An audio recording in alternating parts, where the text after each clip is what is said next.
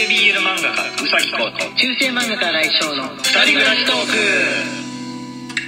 クはい、こんばんは、新井翔です、ね。今日もボソボソトークですけれども、えー、新井翔の一人つぶやきトークやっていこうと思っております。えー、母からね、あの LINE のメッセージが来たんですけれども、本わら見たけど大丈夫？あのなんとか2人でやってくのよみたいな内容だったんですがラジオトーク1人でやってくんだったらあんた声が低いからこう暗い感じのイメージにならないように気をつけなさいよっていうことが書いてあったんですけれどもね、まあ、かといってテンション高く喋るっていうのもこう、まあおかしな時期です気持ちがちょっと追っつかないとこがあるからどれぐらいの喋り方に、えーした感じがいいのかなと、えー今すごい模索中ですね。模索しているところでございます。あそういえば今日すごい暑かったけど、えー今日も暑かったけど皆さん大丈夫でしたでしょうか？週末にかけてね、えー雨が降ったりとかして徐々に温度下がっていくらしいですので、まあ、今が耐え時っていう感じでしょうか。はい。えーギフトの方、えーと、えーあとね7月のスーパーサンクスギフトとかねあの、ま、松のね、えーサンクスギフトのやつで、えまだご紹介してないのとか、えあとはいただいた、えーその前後結婚記念日とサンクスギフトの前後にいただいたお便りなどなど、えーご紹介していこうかと思います。水曜日はあのお題ガチャの日だったんですけどまあ木曜とか金曜でもいいかなとかもう気分次第でやっていこうかなと思っております。はい、えーギフトの方マレーグマさんより、え元気の玉1いただいております。マレーグマさんありがとうございます。えーあと、えー吉野札幌の男魔女タロット占い師さんより、えー結婚おめでとう1いただいております。吉野さんありがとうございます。改めまして結婚記念日おめでとうございます。お二方の人生幸多からんことということで。はいありがとうございます。来年もこうして、え結婚記念日、え祝っていただけるようにやっていけたらいいなと思っております。えーあとあの内容は読まなくて結構ですっていう風なことなんですけれども山本かなさんより、えー共感しました。一応いただいております。かなさんありがとうございます。はいあとね初めての方ですね、えー赤べこさん。赤べこさんからえっ、とこんにちははじめましてということで、ね、お便りがいただいてるんですけどこんばんははじめまして赤べこと申します。これからもよろしくお願いしますとのことですのでもし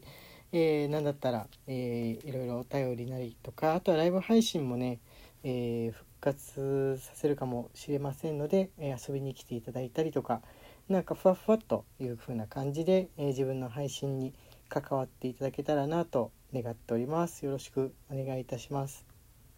はいえーとギフトの方でピノシンさんから大好き1雨宮さんから指ハート1えースカイブルーさんから指ハート1と元気の玉1いただいております。ありがとうございます。えー、っとあとぶどう売りさんより、えー指ハート1とコーヒー微糖1をいただいております。ぶどうぶどう売りさんありがとうございます。今噛んじゃった。ぶどうぶどうって言っちゃいました。えセミの声当地では公園付近が大きいのはもとよりそれなりの街路樹が並んでいる街中でも合唱が始まるという加減でなかなか油断ができません。これ関西の方がセミの声が大きいんじゃないかっていう回に対してのお便りですね。あの関西方面の方からの、えー報告というふうに受け取っていいんでしょうね。えーともともどもにお元気であられますようにギフトのコーヒーせめて気分だけでもアイスになってもいいですのにねとのことで。あ確かにコーヒービとはホットですよね。アイスコーヒーってそういえばなかった。なかったかな。ライブのやつだとアイスの飲み物がなんかいくつかいく種類かあったと思うんですけれども通常配信で送れるものだとない感じでしたかね。はいありがとうございます。はいえー、っとギフトの方で飯田さんから「お疲れ様です。1」アロハガールさんから「いつもありがとう。1」応援してます。1元気の玉。1いただいております。ありがとうございます。えー、とあピアノさんからこれメッセージがついてますね。ピアノさんより毎日本当に暑いので体調を崩されないように気をつけてください。とのことです。はいありがとうございます。いや本当にね本当に暑いですよね。でも昨日よりちょっとマシになったと思いませんか？今日。あそれともこの気候がちょっとずつ東にずれてって今日は東京の方が暑いとかそういうの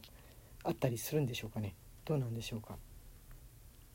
はい、えー、次はマヨエールさんから、えー、素敵ですね。1いただいております。マヨエルさんありがとうございます。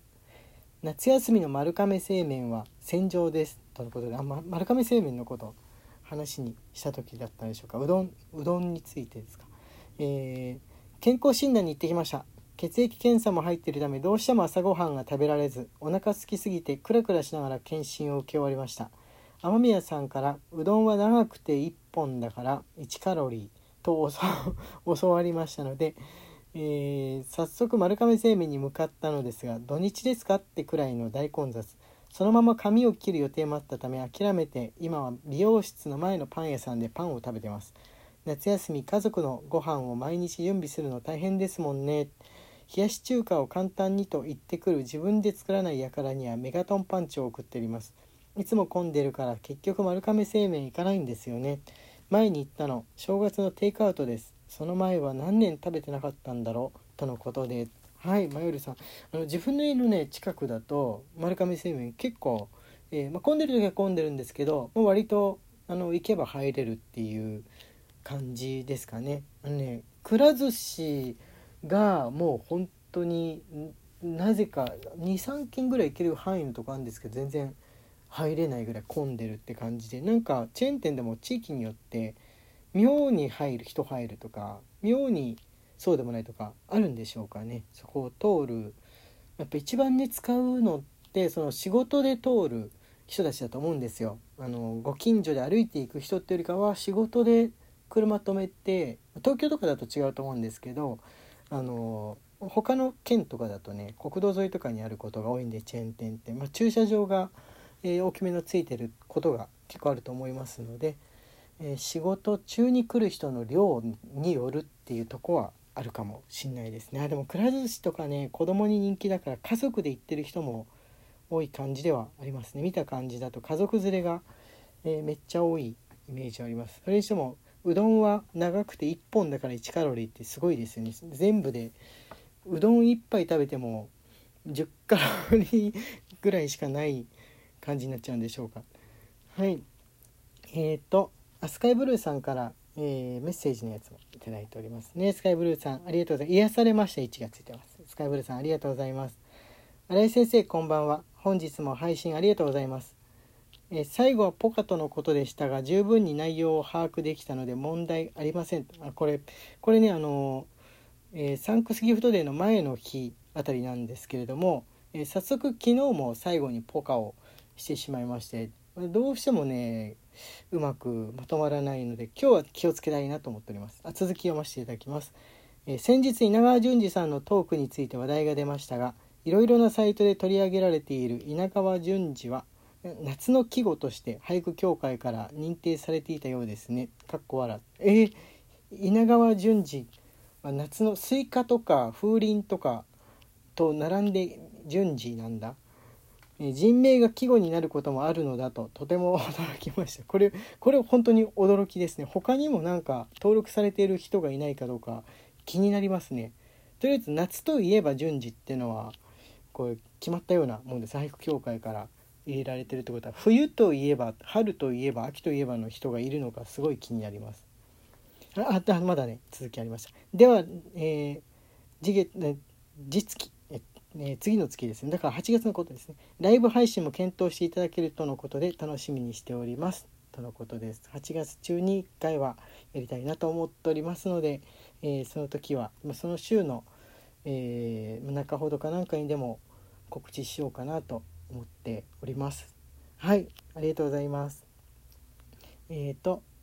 あぶどうりさんからもう一個来てますね。ぶどうりさんより、え元気の玉にいただいております。ありがとうございます。お二人とも熱中症にはくれぐれもお気をつけくださいとのことですけど。いや本当にねあのちょっと何かで外に出るたびに、